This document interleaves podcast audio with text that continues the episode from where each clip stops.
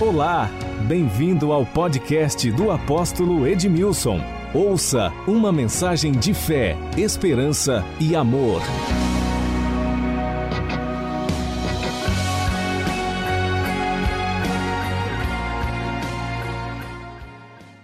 Deus tem nos abençoado. A nossa chamada é para abençoarmos as famílias e as nações da terra.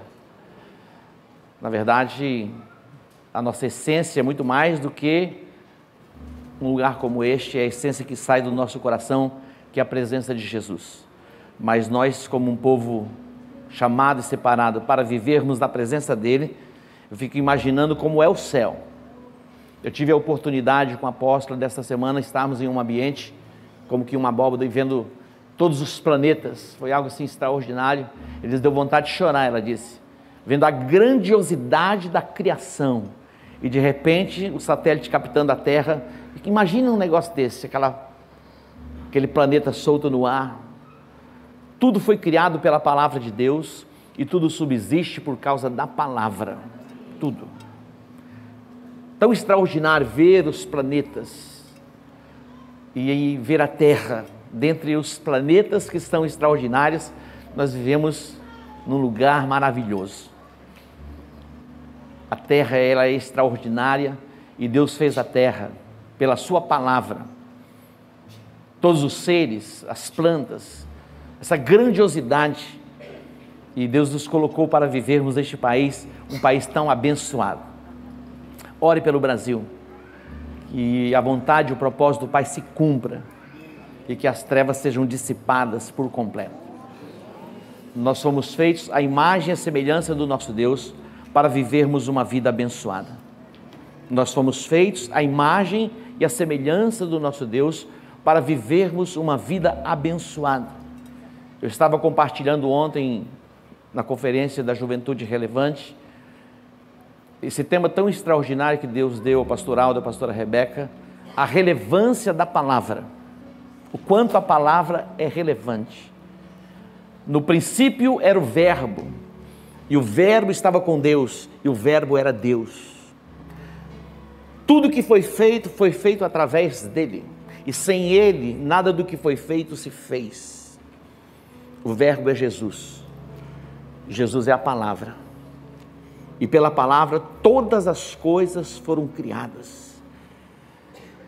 Eu gosto muito da parábola que está em Marcos capítulo 4. Jesus ele falava sempre por parábolas. Parábolas são histórias que traz um significado por trás que muitas pessoas ao ouvirem não entendem, não compreendem. E Jesus ele fala a respeito desta parábola, ele não estava só, tinha uma multidão e também estava com ele os discípulos e mais alguns que eram os doze e alguns outros que eram mais próximos. E diz assim: certo semeador saiu a semear. Parte da semente caiu à beira do caminho. Parte da semente caiu no solo rochoso. E parte da semente caiu entre os espinhos. E parte da semente caiu no solo bom, que produziu a 30, a 60 e a 100. Essa foi a parábola. O que isso quer dizer? Quando os discípulos, quando a multidão e os discípulos ouviram, nem os discípulos entenderam o que Jesus quis dizer com essa história. Então eles vieram no particular, os mais próximos, os mais íntimos, e disseram a Jesus: Olha, nós não entendemos o que você quis dizer com isso. Jesus disse a eles: A vocês é dado conhecer os mistérios do reino de Deus ou do reino dos céus. Então, o reino dos céus, o reino de Deus, tem mistérios. A maioria das pessoas não consegue entender, compreender a palavra de Deus. É simplesmente uma letra vazia. Paulo ele escreve aos Coríntios dizendo: Olha, para os gregos, a mensagem da cruz é uma insensatez, é algo sem sentido. Para os judeus era loucura porque não se pode compreender com a mente natural, somente com a mente espiritual. E só pode compreender e entender os mistérios de Deus aqueles que nasceram de novo. Por isso que ele diz: A vocês é dado conhecer os mistérios dos céus. Então ele vem no particular, ele diz assim: prestem atenção, se vocês não entenderem esta parábola, como vocês vão compreender as demais parábolas? Esta parábola de Marcos 4 é o princípio, é onde se abre para entender as outras. Ele diz assim: o que semeia, semeia a palavra. Olha isto. O que semeia, semeia a palavra. A palavra é a semente. A Bíblia diz que cada semente ela produz segundo a sua espécie. Se você plantar sementes de girassol, vai nascer o quê? Girassol. Se você plantar sementes de cevada, vai nascer cevada. Se você plantar sementes de trigo, vai nascer trigo. Queridos, a palavra é uma semente. Mas atente. Uma semente, quando ela é lançada, ela não se reproduz. E ela não se reproduz em qualquer ambiente, em qualquer lugar. Eu estava lendo a história de uma das tumbas de um dos faraós eles, quando eles morriam, eles levavam para a tumba é, é, ouro, joias, algumas coisas preciosas. E numa destas tumbas se encontrou ali é, sementes de trigo. Estavam lá, estavam lá essas sementes há milhares de anos. Por quê? Porque a semente ela não reproduz em qualquer ambiente. Aquele ambiente não era propício para que aquela semente germinasse. E ela ficou lá armazenada por centenas e centenas e milhares de anos. E elas não germinaram, porque ela não caiu em um solo apropriado e não estava plantada. Você pode ter a melhor semente, a mais selecionada, que traz consigo essa capacidade de germinação, mas se ela não cair num solo apropriado, ela não germina e ela não produz nada. Jesus disse: Olha, eu vou trazer para você luz e entendimento para vocês a respeito do que isso significa. Então ele disse: O que semeia, semeia a palavra. E ele diz: Parte da semente caiu à beira do caminho, à margem. Imagina, não é um lugar adequado, apropriado. Quando lançou a semente, uma parte da semente caiu à beira do caminho. Diz que as aves dos céus vieram e comeram aquela semente. Imagina, não reproduziu absolutamente nada. As aves ali, elas tipificam demônios. Que quando a palavra está sendo lançada, e eu estou aqui jogando a semente, plantando sementes, e as sementes elas estão caindo. O solo fala a respeito do coração. E essa semente que foi comida pelas aves, ela não reproduziu absolutamente nada.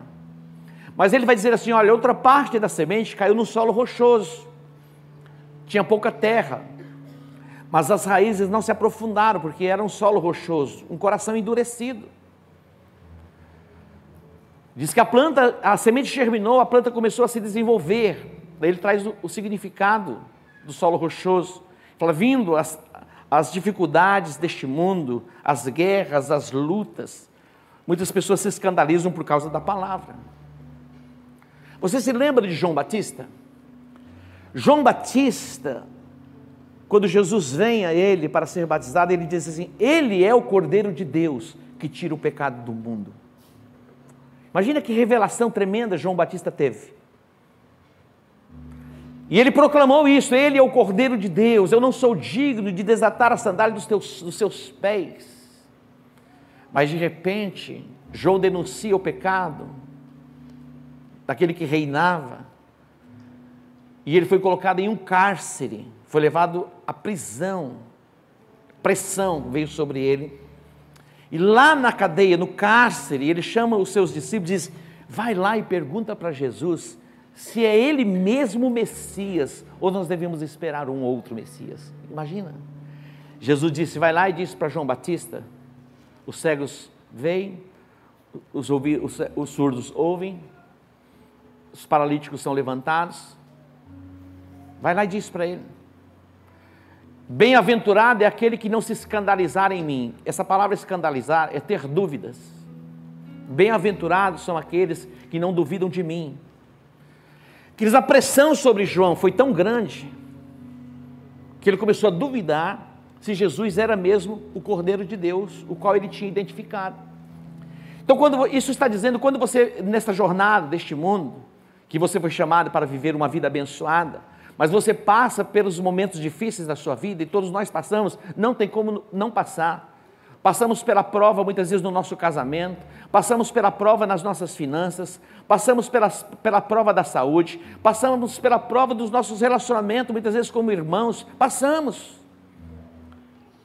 Na terra nós temos as intempéries que muitas vezes alcançam a nós também. Nós mesmo reconhecendo quem é Jesus, tendo o nosso é, passaporte carimbado, selado pelo Espírito Santo, é o nosso coração, a garantia da eternidade. Nós passamos por momentos difíceis. Algumas pessoas dizem: cadê Deus? Eu estou servindo a Deus, estou cultuando a Ele. Por que, que eu estou passando por esse momento tão difícil na minha vida? Ei, meu irmão, faz parte. É treinamento, é aperfeiçoamento. Deus está criando você musculatura para você é administrar coisas ainda maiores. Atente para isso. Mas Jesus diz: parte da semente caiu no solo rochoso. E quando chegaram as tribulações, e ele traz o significado do que isso significa. Não tinha raiz profunda, não tinha raiz profunda, não fez a escola de fundamentos, não fez a liderança avançada, ficou apenas como que um ouvinte, na verdade, alguém que frequenta é, um ambiente como este. Deus te chamou para ir além disso, não apenas frequentar um ambiente como este, se tornar membro do corpo de Cristo que as raízes sejam profundas e o fundamento no profundo do teu coração, porque no dia que o, o, o dia que o, o, dia mal se manifestar, você vai estar consolidado, e mesmo as pressões do diabo, do inferno, não vão arrancar a tua convicção, a, a convicção do teu coração. Aí ele vai falar o terceiro solo, onde a, a semente foi lançada, mas ela foi sufocada pelos espinhos. E Jesus traz o significado, o que representa isso. Os espinhos fala a respeito das seduções deste mundo, a fascinação das riquezas, os encantamentos que este mundo oferece a nós. Irmão, preste atenção. É tudo passageiro. Sabe aqueles hormônios que entram na efervescência na juventude? Hoje, graças a Deus, temos uma ciência evoluída, mas mesmo a ciência evoluída, chega um momento que não dá mais conta, meu irmão. Não vai funcionar. Meu pai tem 102 anos, a cabeça funciona, mas a outra já não funciona mais há muito tempo e não vai funcionar. Estou falando por parábolas para as crianças não entenderem. É verdade, a cabeça, meu irmão, está tá lá mil. Se permitisse, ele casava de novo cabeça está assim, ligada. Então, fala, fala a, a, os espinhos, fala a a respeito disso, as fascinações deste mundo, os encantamentos. Meu irmão, tudo passa. E algumas pessoas se perdem no momento da dificuldade, porque se escandalizam, dizem: cadê Deus? Deus não é fiel. Diz que Deus é fiel, Deus é poderoso, Deus é capaz. Muitas vezes nós perdemos pessoas queridas. Eu fico imaginando e pensando, queridos, é, quando se perde um filho, quando se perde um neto, é uma dor incalculável. Eu tenho um amigo que ele é pastor, pastor Finoto. Ele estava vindo de um encontro, foi ministrar no estado de São Paulo, vindo aqui na estrada de Três Lagoas, teve, sofreu um acidente, perdeu a esposa e três filhos. Tem dor maior que isso? Ficou em coma muitos dias, e Deus o trouxe de volta. É uma dor que a gente, nós que não passamos, a gente não entende, não compreende. Mas é tão extraordinário, porque ele superou tudo isso, ele casou de novo, gerou novos filhos, e Deus, ele, Deus fez dele um pastor, não de uma igreja, mas de muitas igrejas na nossa cidade, no nosso estado e até fora do, do, do estado do Mato Grosso do Sul e a gente encontra com ele, ele é tomado por uma alegria, uma felicidade. Ele não teve uma amnésia porque levou uma pancada na cabeça, ele não se lembra mais da esposa anterior, ele não, não, não se esqueceu. Mas ele estava tão consolidado a sua raiz não estava apenas no solo rochoso, que não tinha profundidade, mas caiu num solo bom, bem consolidado, que independentemente da perda, ele continuou louvando a Deus, agradecendo a Deus. E eu fico imaginando, eu olhando é, o estado de, de Jó, a Bíblia diz que Jó foi restituído e ele teve em dobro aquilo que ele perdeu. Então existem momentos assim na nossa vida. E Jesus está dizendo: olha, o que semeia, semeia a palavra. E o que nós estamos fazendo aqui a cada quarta-feira, a cada domingo, nas nossas células, nós estamos semeando a palavra. E algumas pessoas podem pensar assim, apóstolo, mas a gente está repetindo, repetindo, o tema é exatamente. Nós vamos continuar lançando a semente, porque em alguns lugares caiu à beira do caminho, outras caíram no solo rochoso, outras no meio do espinho. Mas existe um tipo de solo que pode produzir a 30, a 60 e a 100. Meu irmão, quando produz a 30 já é bom. Imagina. Mas quando produz a 60 entra no nível melhor. Agora quando produz a 100, aí, meu irmão, é o céu na terra. É o céu na terra. Porque as intempéries deste mundo, as dificuldades, os problemas, você foi rejeitado, abandonado, seja traumatizado, você vai superar todas as coisas. Não quer dizer que por um momento você não sinta. Não, você vai sentir, porque você é gente. Você é um ser, você, é um ser espiritual. É um espírito, uma alma e um corpo. As três dimensões. Muitas vezes você vai sentir, mas você vai permanecer, porque a semente encontrou um solo que está produzindo a 30, a 60 e a 100. A minha oração é que cada palavra ministrada deste altar chegue ao seu coração, que é uma terra boa, e produza a 100 por um. É uma série de sete princípios, sete ministrações. E talvez você não consiga estar em todos os cultos para assistir e receber aqui todas as sementes. Mas as mensagens vão estar à disposição no nosso canal no YouTube e você vai poder ouvi-las. Uma, duas, três, quatro, até que esta palavra penetre o mais profundo do teu ser e você entre nessa dimensão para viver uma vida abençoada. O que é um ser abençoado?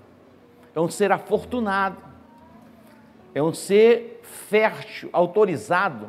Quando Deus fez o homem à sua imagem e semelhança, diz, e Deus o abençoou. Deus está dizendo: Eu estou te autorizando para que você frutifique, para que você multiplique, para que você governe sobre toda a face da terra. Isso é ser abençoado. Você pode dar um aplauso a Ele? E, alguém pode pensar assim: nós vamos entrar no segundo tema daqui, eh, no segundo tema. Ministramos o, o primeiro na semana passada. Pastor Breno, pastor Aldo estiveram ministrando, falando tudo diz respeito ao coração. É o primeiro. É tudo sobre o coração. A Bíblia diz que do coração procedem as saídas da vida. É tudo sobre o coração. Não é sobre dinheiro, é sobre o coração. Deus sonda os nossos corações. E do coração procede o quê? As saídas da vida. E eu quero trazer à memória, recapitulando, cinco princípios importantes. Primeiro deles, aprenda a lidar com o coração egoísta. Aprenda a lidar com o coração egoísta. Interessante, não sei se você já já viu aquelas crianças que mordem as outras crianças? Já viu aquilo? Muitas vão para a escola e voltam mordidas. Por que, que uma criança de dois anos ou menos morde uma outra criança? De onde vem isso? É da natureza caída. Você já percebeu que quando uma criança ela recebe um presente, ela retém muitas vezes não quer compartilhar com uma outra criança? O salmista diz: Em pecado eu fui gerado, em pecado me concebeu a minha mãe. Então a gente já nasce com essa natureza, uma natureza egoísta. A questão do, da acumulação. Aprenda a lidar com o seu coração e que você não tenha um coração egoísta, mas um coração disposto a compartilhar parte daquilo que Deus tem confiado a você. Segundo lugar, aprenda a lidar com o coração ansioso. Queridos, nós estamos é, vivendo dias em que as informações elas chegam assim como que uma avalanche. Eu decidi, meu irmão, eu deleto. Tem vez que eu abro alguns grupos, tem lá 200 mensagens. Mas Deus me deu uma mente e um dedinho. E eu vou e pô! É impressionante. Eu sou pastor, eu sou líder, é o presidente do conselho de pastores da cidade. E nesse tempo de efervescência política, os ânimos muitas vezes até dos pastores se exaltam. Interessante porque a gente posta alguma coisa, meu irmão, é a nossa convicção. E tem gente do nosso meio que entra lá para nos criticar, porque tem gente sendo paga para fazer isso. Tem aquele engajamento. Tem gente sendo paga para me seguir. Para que quando eu publicar alguma coisa que diz respeito a alguma, a, nesse sentido, já entra lá criticando. Interessante.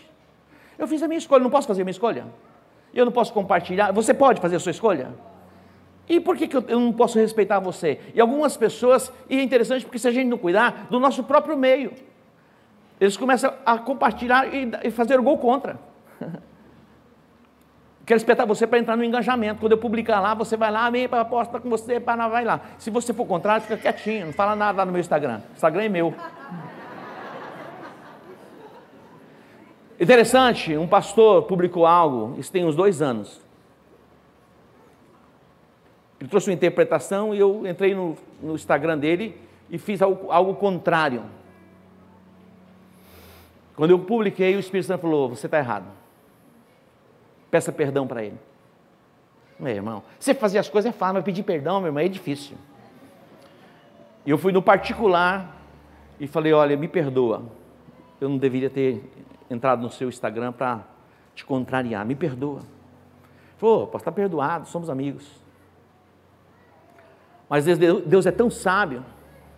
Eu estou indo para Corumbá, tem aquele posto lá no, no, em Miranda, parei, acho que é Miranda ali, tem um lugar onde para os ônibus, eu, eu, eu, zero hora. Parei lá, quando eu entrei, meu irmão, quem estava lá? O pastor. E o Espírito Santo falou: vai lá, agora pessoalmente, pede perdão para ele. Muitas vezes a gente tem coragem de falar, mas não tem coragem de pedir perdão. Eu fui lá e disse: Eu quero te pedir perdão. Ele falou: Você já pediu perdão, você já passou a mensagem para mim, mas agora é pessoalmente. Percebe? Muitas vezes estamos tomados por ansiedade nesse contexto em que estamos vivendo. Nós fizemos a nossa escolha. Essa semana eu vi uma entrevista com um engenheiro petroquímico, trabalha na área de química. Por 20 anos ele trabalhou na PDVSA. A Venezuela tem uma das maiores reservas de petróleo do mundo. Ele falou: Eu trabalhei nessa companhia por 20 anos. E ele falou: Eu, fugi, eu, eu tive que fugir da Venezuela. Eu estou aqui pior do que um cachorro vira-latas. Ele estava todo sujo, com a barba, pedindo esmola. Falou, eu amava o Chaves. Não é aquele personagem abobalhado, não. Ele, ele amava aquele que se tornou um ditador. Ele não era um ditador, mas ele se tornou um ditador. Falou, quando ele entrou nesse cenário da Venezuela, nós achamos que ele ia mudar a nossa história. E nós amávamos o Chaves mas a Venezuela se tornou o que se tornou. E estou aqui pior do que um cachorro vira-latas, pedindo esmola. E diz: o Brasil, ele falando, é um país abençoado. E diz: nós fizemos a travessia andando a pé 100, 200 quilômetros, muitas vezes hora no meio da mata para chegar ao Brasil. E ele estava falando: este é um momento decisivo para a nação. Mas eu sei que em alguns momentos como este, é possível que o nosso coração vai sendo tomado pela ansiedade. Mas Jesus disse: Olha, não estejais ansiosos por coisa alguma. Mas que preocupa, preocupa. Mas nós vamos ganhar no nome de Jesus. Se tem algum crente, diga amém. E se tiver algum petista, depois me chama no particular Não vai nas minhas redes lá não que a gente conversa. Tá bom? Converso. Trazer luz à luz da palavra. Nós vamos fazer uma escolha de um sistema de governo. Eles, leia a história, em nenhum país comunista tem-se liberdade para se pregar o evangelho. Esquece. Esquece. Isso não acontece em dois, três anos, quatro anos, é 10, 15, 20 anos. A proposta, ela chega bonita. É uma picanhazinha com a gordurazinha, com a farofinha e com uma cerveja gelada. Mas no final é choro e ranger de dentes, fogo e enxofre. E começa pelos pastores e pelos padres. Se alguém queria ser pastor, já está dizendo, já não quero mais. Não temos dúvida que é assim. Mas não alcança só os pastores e os padres. Alcança todo aquele que teme a Deus e que tem Jesus como seu Senhor e seu Salvador. Porque no contexto deles, nenhum Senhor está acima do Estado. O Estado é o Deus. Mas não esteja com seu coração ansioso. Aprenda a lidar com isso. Terceiro lugar, trazer da memória Aprenda a desenvolver um coração generoso.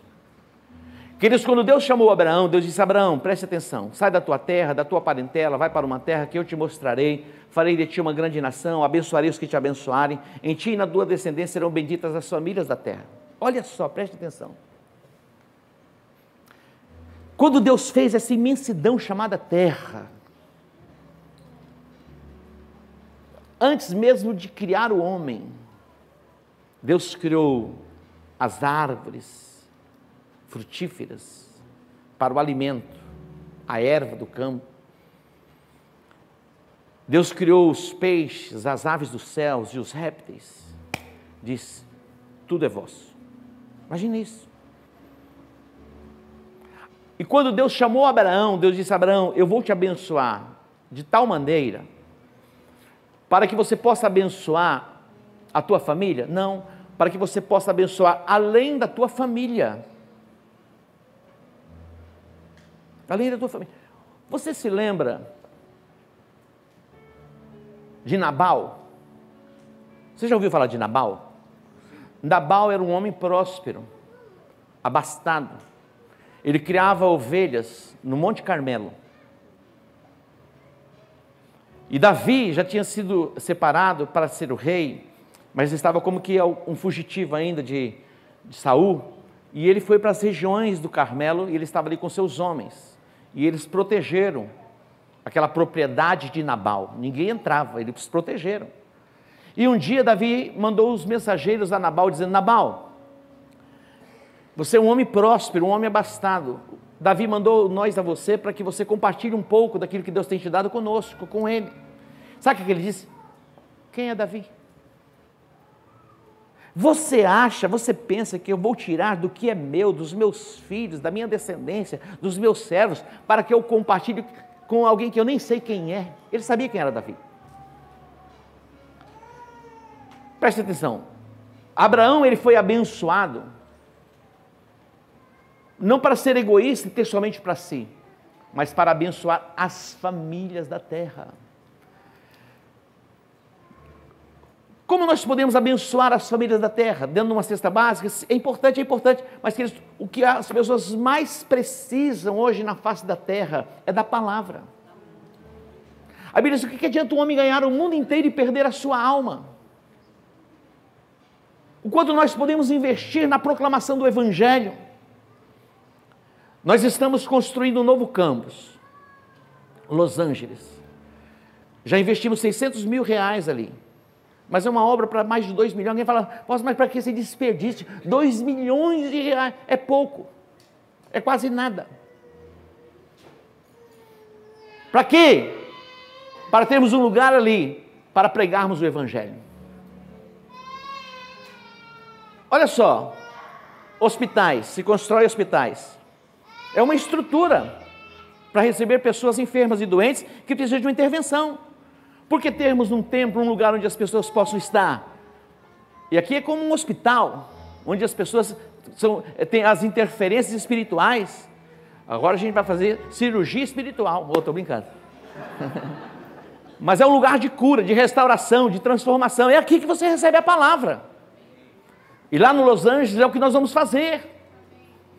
Não vamos construir um prédio no Los Angeles para que as pessoas vejam, olha, olha que prédio extraordinário. Nós vamos fazer no nível de excelência para mudar a mente e transformar os corações das pessoas.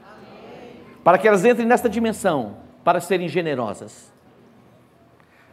Nós vamos a Los Angeles para pregar o Evangelho, para levá-los a uma vida plena, uma vida abençoada, tirando e quebrando a influência do espírito da ansiedade, mas levando aquelas pessoas a entrar numa nova dimensão de generosidade, porque a alma generosa ela prospera. Aprenda a lidar com a sua alma, aprenda a lidar com o seu coração e desenvolva um coração generoso. A alma generosa prospera. Diga, a alma generosa, alma. Prospera. prospera. Preste atenção. Nós somos um ser trino, espírito, alma e corpo. O nosso espírito, ele foi vivificado. E através do nosso espírito nós nos relacionamos com Deus. Você já viu pessoas que têm muito dinheiro? Não é pouco, muito. Mas elas estão cativas na ansiedade, nas preocupações, muitas vezes tendo que tomar medicamentos. A vida se torna uma confusão e a sua alma é tomada por ansiedade, essa alma não é próspera. Mas a Bíblia diz que a alma generosa, a alma, é a alma, meu, é a alma. A alma prospera. A alma, você está entendendo? Diga a alma. Fala dos sentimentos. Ela, a alma generosa, a alma prospera. Nós estávamos vindo de Israel e tinha uma pessoa conosco eu vendo o seu nível de ansiedade e preocupação. E Deus me trouxe esse versículo ao meu coração, a respeito da alma. Aprenda a desenvolver um coração generoso, porque a sua alma vai prosperar. Ela vai desabrochar. Ontem eu estava no Setoque, um clima agradável, com a Beatriz, a Aurora, abençoada. E ela é agitada, vocês viram lá, né? Quem me segue viu. Ela no carrinho lá, fazendo as artes dela. Ele disse: pelo amor de Deus, Beatriz, não faz isso. E o Levi lá quietinho. e eu observando as, as porque a gente não tem mais tempo nem para observar flores. Eu publiquei ali várias é, flores. Falei, ah, flor não me importa. O que, que importa para você? O que, que importa para você? Eu quero saber mesmo onde está a confusão. Isso que me importa. é verdade. Tem gente que passa, vê um acidente de carro, ele para. Ele desce do carro. Quem morreu? Quem morreu? Quem morreu? E ele sai dali, rapaz, eu passei ali, vi um acidente terrível, olha, coisa... irmão, vai levar a quê? Você já viu que a gente tem pressa para compartilhar essas coisas? Passei por um acidente assim, tem, vai fala detalhes, meu irmão. Tem gente que vai lá, tira foto e publica foto. Olha o nível de insensatez. Aquele, aquele avião que caiu lá no, no, na, na, selva amazônica, as, as fotos. Eu falei, ei, psiu, não anda não. Alguém perguntou, você quer ver? Eu falei, quer ver o quê? Não dá para mostrar a primeira classe do avião para mim? Vai mostrar pessoas mortas? Então eu fui lá, tirei aquelas fotos lindas. Tem gente que vai lá e curte aquele lugar maravilhoso. Tem gente que ah, mas não me interessa. É o nível de alma que você está vivendo. Percebe? Aprenda a desenvolver um coração generoso, a compartilhar. Meu irmão, surpreenda alguém. Essa semana eu passei por São Paulo, o apóstolo André nos surpreendeu, isso nos surpreende sempre. O, Bruno está por aqui? Cadê o Bruno? O Bruno está aqui. O Bruno, se pudesse morar aqui, né, Bruno? Eu estava fora, passei uma mensagem, Bruno, Bruno, você vai, está indo para o congresso? Falei, oh, após, me desculpe, estou indo amanhã. Eu falei, eu estava fora, não estava aqui. Falei, você sabe onde fica a chave lá de casa? Ele falou, sei. Falei, vai lá, a casa é sua. Avisei lá para quem tinha que avisar. Mas quando eu chego em São Paulo, meu irmão, eu sou tratado como um príncipe. É impressionante. E eu cheguei ali, Falei, André, me passa o seu, o seu Pix. Ele falou, não, não preocupa com isso, não, que isso? Era aniversário dele. Eu falei, para lá, eu quero te abençoar. Eu quero, na verdade, eu quero ser abençoado, não é você que vai ser abençoado, sou eu. Tem gente que acha que receber está sendo abençoado. Mas quem está sendo abençoado é aquele que dá. Mais bem-aventurado é aquele que dá. Surpreenda o seu esposo, surpreenda a sua esposa, surpreenda o seu vizinho, surpreenda. Eu fui a Israel e trouxe uma menorá. Eu orei, abençoei, disse que haja luz e dei para o meu vizinho essa menorá.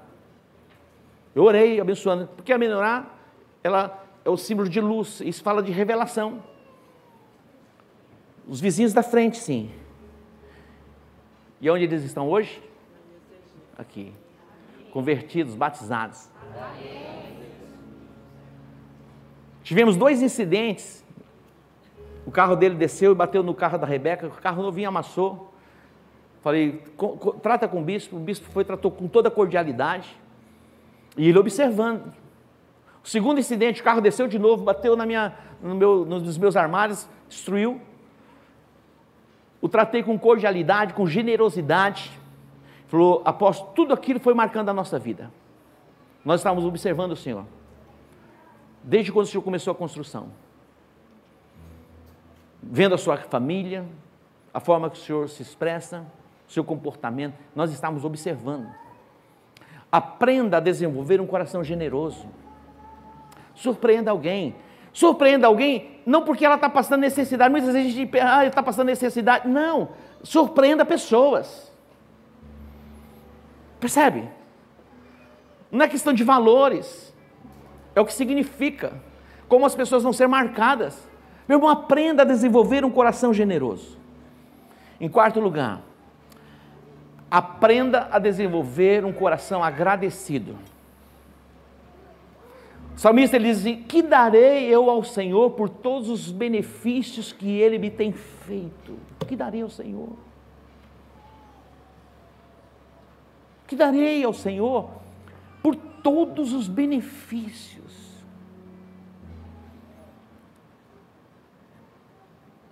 Que ele tem feito.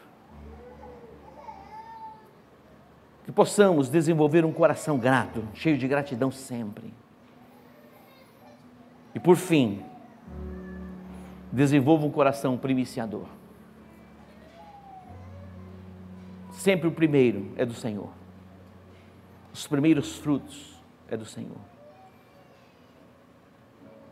Caim e Abel. Qual foi a diferença entre Caim e Abel? O coração. Porque Abel, ele trouxe o primeiro, o primogênito. Não é fácil entregar o primogênito. Quando você tem muito, entregar um é uma coisa, mas você entregar o primeiro, o que, que vem depois? Ao passo que Abel, ele trouxe o fruto do final, o cabo dos dias. O Caim. Obrigado. Caim trouxe aquilo que era o final. Como que, se sobrar, aprenda a desenvolver um coração primiciador. Isso foi a introdução mas eu vou precisar terminar que eu ainda vou para Sonora. Lá no deserto, lá na Califórnia tem um deserto chamado Deserto da Sonora. É lá no norte, na divisa do estado. Vou para lá ainda ministrar 18h30. Então, não vou nem almoçar em casa, vou direto. Mas eu vou encerrar. Só para você entender, a gente avança um pouquinho mais na quarta-feira.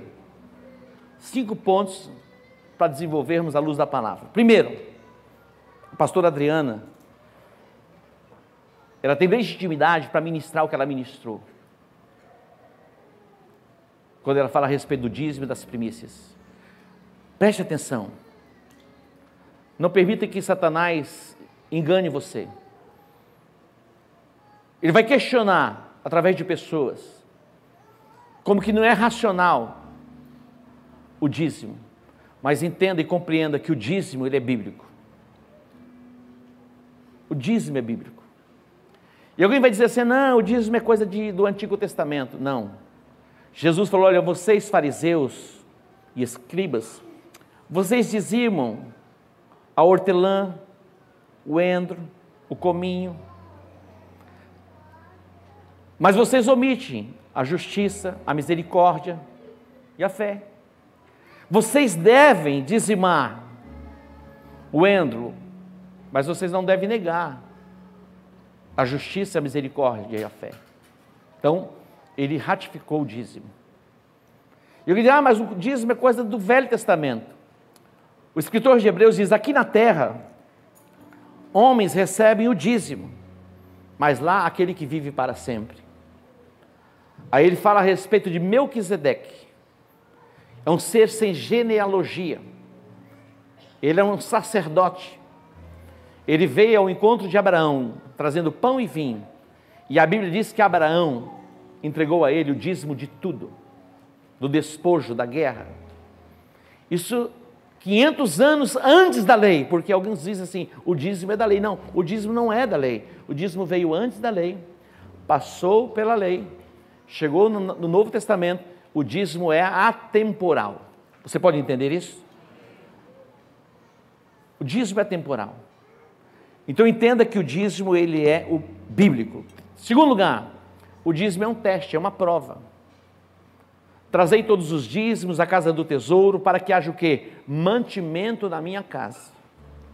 Depois fazei prova de mim, se eu não vos abrir as janelas dos céus e derramar sobre vós uma bênção tal que dela vos advenha a maior abastança. Quando você vai a um restaurante, o que você espera daquele restaurante? Que ofereça a você a melhor comida, não é verdade? Sim ou não? Você já foi num restaurante e saiu assim um pouco chateado? Já, né? Não correspondeu? Pois é, preste atenção. Quando diz, trazei todos os dias na casa do tesouro para que haja mantimento. Como se faz uma refeição? Geralmente os grandes é, cozinheiros, e está em, em, em, né, em evidência, esses masterchefs, a arte da culinária, né, Adelaide? Adelaide é especialista nisso. A apóstola Marisa é extraordinária, porque ela, ela assiste, ela vê e depois ela fala assim: Vou fazer para você, meu amor. é uma delícia. o melhor lugar para que eu possa comer é na minha casa. De vez em quando eu levo ela para a gente comer fora. Não é maravilhoso você se sentar à mesa Aqueles grandes cozinheiros, muitas vezes, eles têm as suas próprias hortas.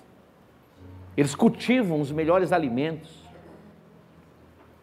Os grandes cozinheiros, eles, eles plantam os próprios alimentos.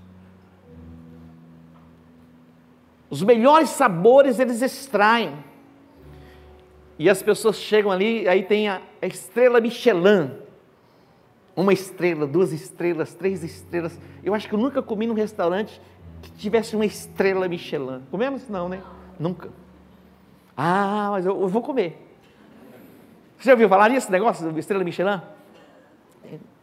É por parábola também. Os melhores cozinheiros, é, é o carimbo, é a chancela. Uma estrela, duas estrelas, três estrelas, quatro estrelas. É a comprovação que aquela comida é excelente. Quando diz assim: trazei todos os dízimos à casa do tesouro para que haja mantimento. Você vai desfrutar aqui do melhor alimento. Agora, dizim, quem não é dizimista não come do melhor alimento. Tem pessoas que vêm para a igreja e sair sem me alimentar, estou vazio. Experimenta ser dizimista todas as vezes que você se assentar à mesa para receber uma palavra, Deus vai falar com você você vai sair saciado, você vai sair satisfeito e você vai sair dando glória a Deus. O culto não vai ser mais aquele culto comum, não. Você vai sentir a presença de Deus.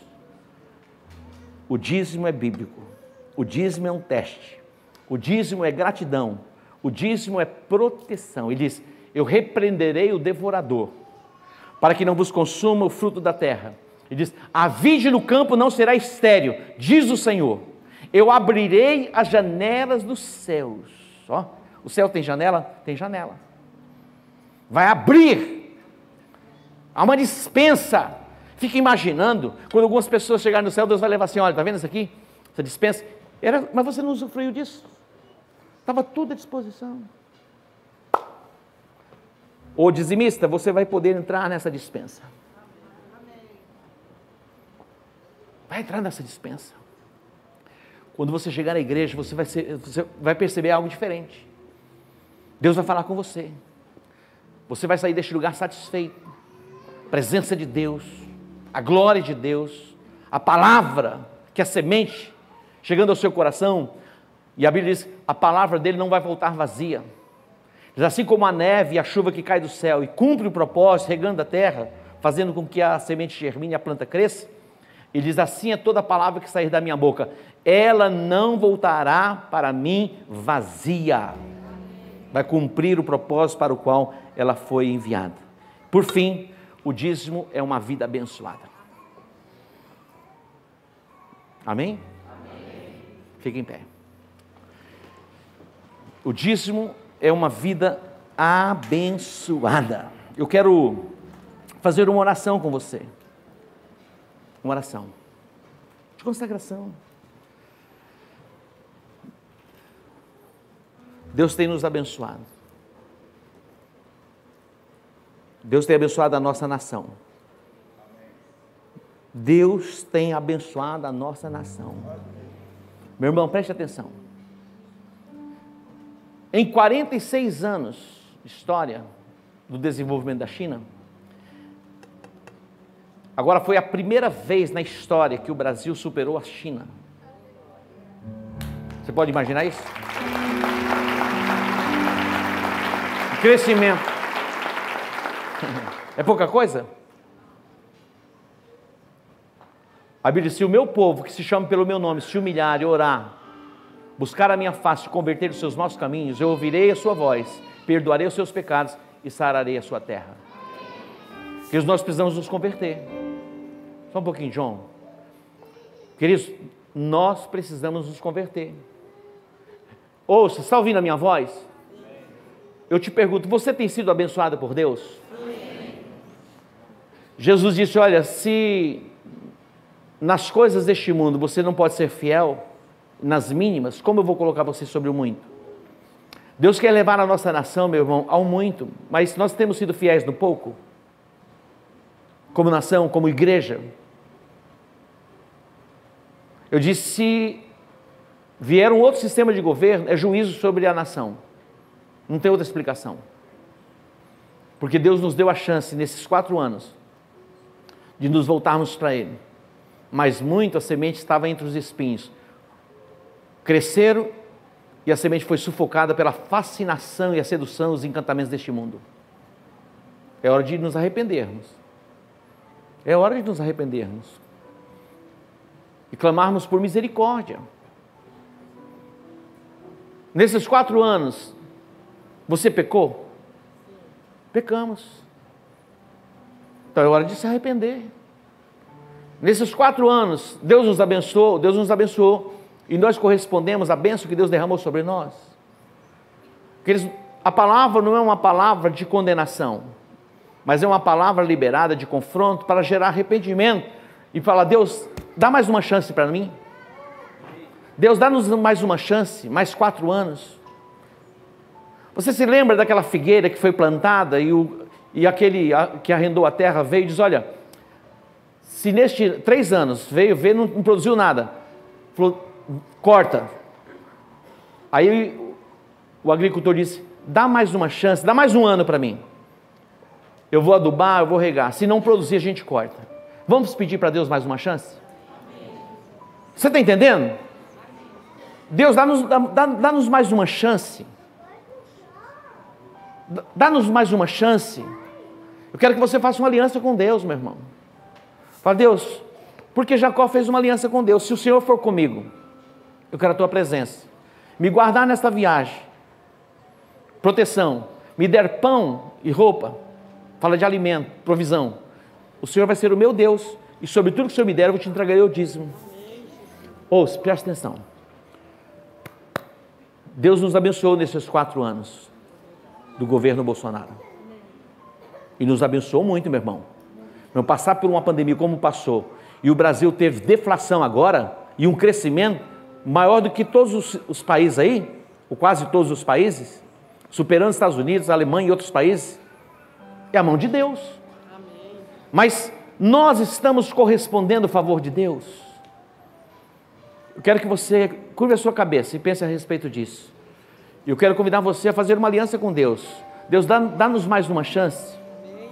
Dá-nos mais quatro anos de liberdade, pregarmos o Evangelho. Se não correspondermos, Deus o Senhor corta, mas não nos dá mais um tempo. Por que, que Deus, Jesus disse aquela figueira, jamais ninguém coma fruto de ti? Porque ela não produzia nada. Mas abriu um portal para nós, gentios. E agora é a nossa hora, agora é a nossa vez. Curva a sua cabeça. Eu quero que você ore, faça uma oração, um pacto com Deus, dá mais uma chance, Deus. Eu quero me voltar em fidelidade, eu quero ser dizimista fiel, eu quero ser um primiciador, os primeiros frutos eu quero colocar diante de Ti. Fala, fala com Deus, fala com Deus, não é pelo medo, não, mas é pela graça dEle, a misericórdia dEle. Ore comigo assim, dizendo: Pai, reconheço que sou teu e tudo que tenho é teu. Diga: Eu sou grato, eu sou agradecido pelo seu cuidado constante. Pai, perdoa pelas vezes que não consegui ser fiel no dízimo. Me ajuda a ser fiel em todas as situações me ajuda, Deus, a entregar os 10% dos meus rendimentos. Diga, eu creio que eu vou para um novo nível em minhas finanças. Diga, obrigado por me dar uma vida abençoada. Diga, eu oro em o nome de Jesus. Amém. Pai Santo, nós nos apresentamos diante de Ti nesta manhã. Dá-nos mais uma chance, ó Deus. Dá-nos mais uma chance temos pecado, sim. Muitas vezes negligenciado em fidelidade, em honra, em obediência. Eu te peço, Pai, dá-nos mais uma chance. Dá-nos mais uma chance como nação, para desfrutarmos de liberdade, edificando a família, que é um propósito divino, e vivendo os princípios da tua palavra. Deus, perdoa o pecado da nação perdoa o pecado da nação. Deus não apenas do ímpio, mas da igreja. Da igreja que muitas vezes somos, temos sido negligentes, não atentando para os princípios. Perdoa, Deus, o nosso pecado. Dá-nos mais uma chance, Deus, nesta jornada e nesta caminhada. Dá-nos mais uma chance. Nós vamos adubar, nós vamos cercar, nós vamos cuidar do solo e da planta para que ela, para que ela frutifique e glorifique o teu nome. Que a mão do Senhor, Deus Todo-Poderoso, esteja sobre a sua vida. Que o temor do Senhor, que é o princípio da sabedoria, inunde o teu coração. Que o Senhor te abençoe e te guarde. Que o Senhor levante o seu rosto sobre ti e tenha misericórdia de ti. Que o amor de Deus, o Pai, a graça redentora de Jesus Cristo e as consolações do Espírito Santo estejam sobre a sua vida, hoje e para todo sempre, em o nome de Jesus. Amém e amém e graças a Deus. Deus que te abençoe. Um beijo no coração. Ore por mim pela minha viagem. Shalom.